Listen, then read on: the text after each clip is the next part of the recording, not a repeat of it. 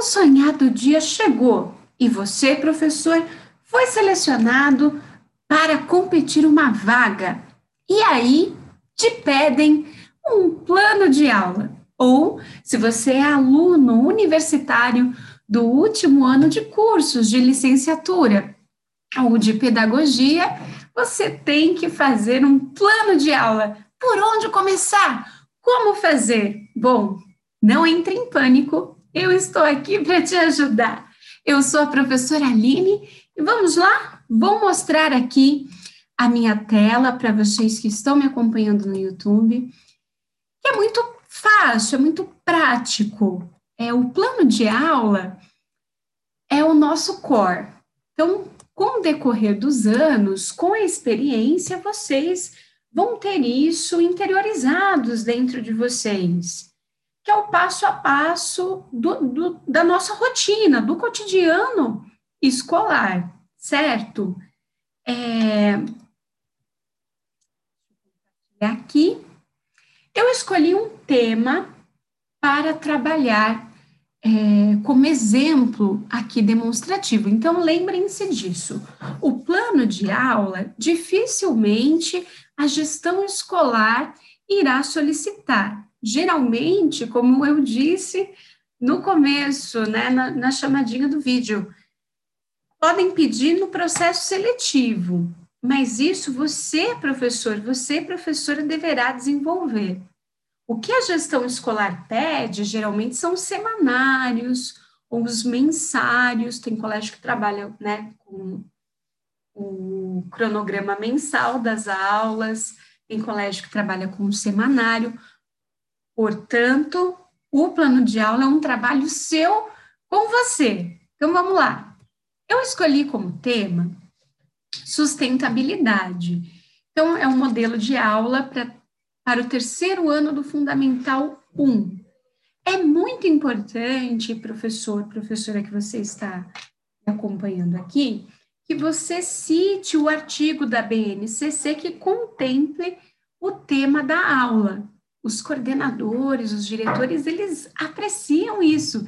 Então, sempre citem, observem aqui, ó, sempre citem o artigo da BNCC que contempla o tema da aula. Primeira coisa do nosso plano de aula, o tema. Muitas vezes os colégios eles dão os temas, mas podem ter colégios que deixam o tema livre. Ó, você vai me apresentar um plano de aula ou aula teste, depende, varia do colégio. E se for livre, coloca lá o artigo da BNCC, porque dá um plus dá um elan. Os coordenadores gostam disso. Como eu falei, o tema da minha aula para o terceiro ano do Fundi 1 é sustentabilidade. E o objetivo, coloquei o tema do meu plano de aula, sustentabilidade. Objetivo é trabalhar o consumo consciente, ampliar os hábitos de redução, reuso e reciclagem, descarte de materiais consumidos em casa, na escola ou no entorno. Muito bem. Isso aqui pode printar. Essa tela vocês printem. Ou se você está com um caderninho, tome nota no caderninho. Qual que é a estrutura do plano de aula? É simples. Colocou lá o tema, sustentabilidade, ou se fosse história, é, idade média, alta idade média, se fosse geografia, é, biomas do Brasil, escolhi o tema. Citei a BNCC. Esse, é, essa parte é minha, é dica minha. Citem a BNCC porque as gestões escolares apreciam muito quando você menciona. Agora vamos lá para o ipsis literis da coisa. Apresentação, construção, feedback. O plano de aula tem que ter, no mínimo, esses três carinhas, apresentação do tema, construção do tema e o feedback desse tema. Como que você apresenta o tema? Você não despeja o conteúdo nos alunos. Você apresenta o tema antes, faz um levantamento prévio do que os alunos já conhecem. através de uma obra de arte, de uma charge, de uma tirinha de gibi, uma música ou até mesmo uma pergunta. A segunda parte é a construção. Então, você apresenta o tema, e a segunda parte é o nosso usual, é o corriqueiro, é a parte da explanação, do uso do livro didático, se o colégio tem livro ou apostila. Então, a construção é a parte mais conhecida do conhecimento, certo? O feedback também, que é a parte final da aula, que são os exercícios, as questões, que é a verificação da aprendizagem. O quarto item, o reforço da aprendizagem, vale como lição de casa. Então, essa outra dica eu dou para vocês. Isso a Globo não mostra. Muitos coordenadores ficam felizes, muitos diretores falam: olha, colocou aqui lição de casa, porque quando o colégio pede para você apresentar um plano de aula, além da apresentação, construção e do feedback que tem que ter, é o mínimo, um bom professor tem que ter é, no seu plano de aula essas três características, contemple também a lição de casa. Muitos esquecem disso e a cereja do bolo para você conseguir aquela vaga, certo? Porque o aprendizado, ele é uma constante, ele não se constrói só na escola. Então, Coloque também uma tarefa de casa, um joguinho do Word Wall, o trabalho do mês, o projeto. Eu vejo que muitos colegas acabam não chegando até o final do processo seletivo, na última fase, porque na hora de apresentar o plano de aula, esquecem da lição de casa, do reforço da aprendizagem, certo? Vamos lá, vou mostrar o passo a passo bonitinho. Printou essa tela? Vamos lá. Vou apresentar o tema para os alunos.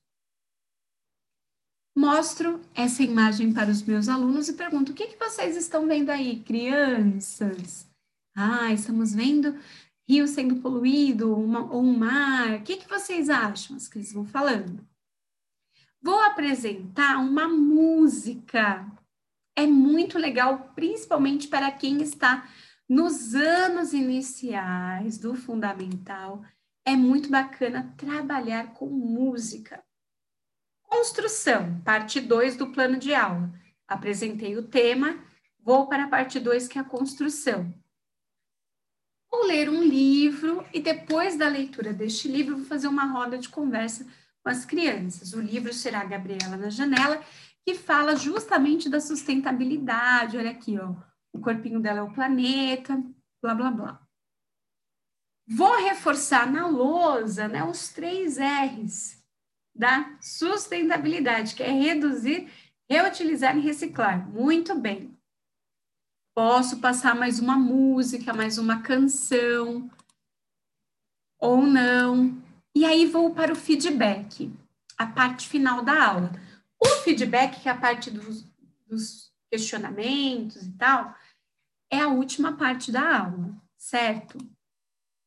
Então, vou fazer a leitura desse, dessa tirinha da turma da Mônica e vou mandar o link do Jamboard para os alunos fazerem. É muito importante, gente. Outra dica de cereja de bolo, que hoje em dia vocês mencionem no plano de aula de vocês a utilização desses recursos tecnológicos, porque hoje, para você ser contratado, você precisa ser letrado nessas mídias digitais, nessas tecnologias, tem que saber mexer. Tem muito colégio que hoje em dia, em processos seletivos, pedem para você montar um Google Form na hora, dão um prazo, lá te dão um tema, pedem para você fazer um formulário Google e subir esse formulário Google.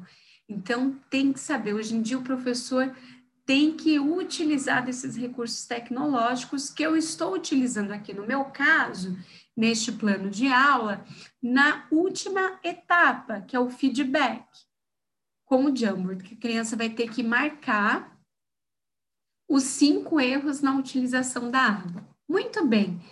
E aí, a última parte, que é a lição de casa, que é o reforço da aprendizagem. As crianças vão ver um vídeo e, após ver esse vídeo, vão fazer uma ilustração sobre a importância de mantermos atitudes sustentáveis em nosso dia a dia, conscientizando as pessoas e depois vão postar no Padlet, que é um outro recurso tecnológico legal também.